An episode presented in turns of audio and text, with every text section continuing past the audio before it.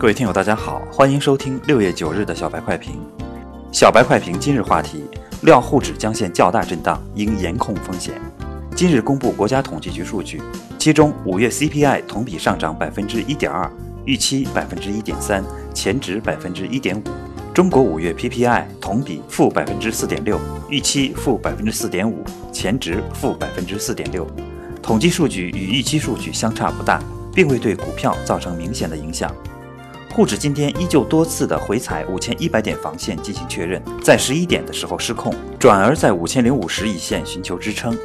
从近期大盘的表现来看，五千点是个分水岭，四千八百六十点附近有强支撑，如果跌破，不排除二次回探四千七百二十点的可能性。创业板止跌冲高回落，但是 MACD 日线级别已经死叉，配合量能柱来看，创业板的回调已经是在所难免，投资者应该尽量规避。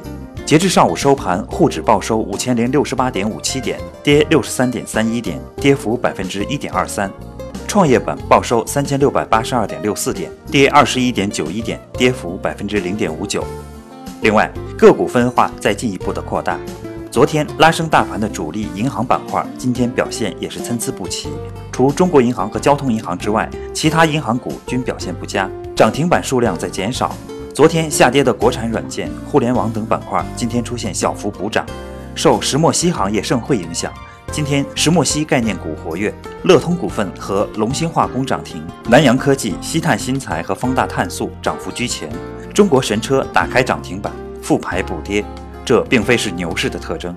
与上一次五三零行情类似之处在于个股分化，多数个股普跌的时候，中石油、中石化等超级大盘股表现却相当抢眼。现在管理层要对两融规定进行修改，控制大盘的手法多样，双向征收印花税也是其中之一。预计近期指数将会出现较大震荡。还是昨天说的那句话，建议散户投资者依然要把风险控制放在第一位，适当减仓，控制仓位。今天下午三点半，十大牛人之一戚太兵将做客公牛炒股社区，大家可以过来提问交流。今天的小白快评就到这里，本期编辑张芊芊，主播阿文。明天同一时间，欢迎继续收听小白快评。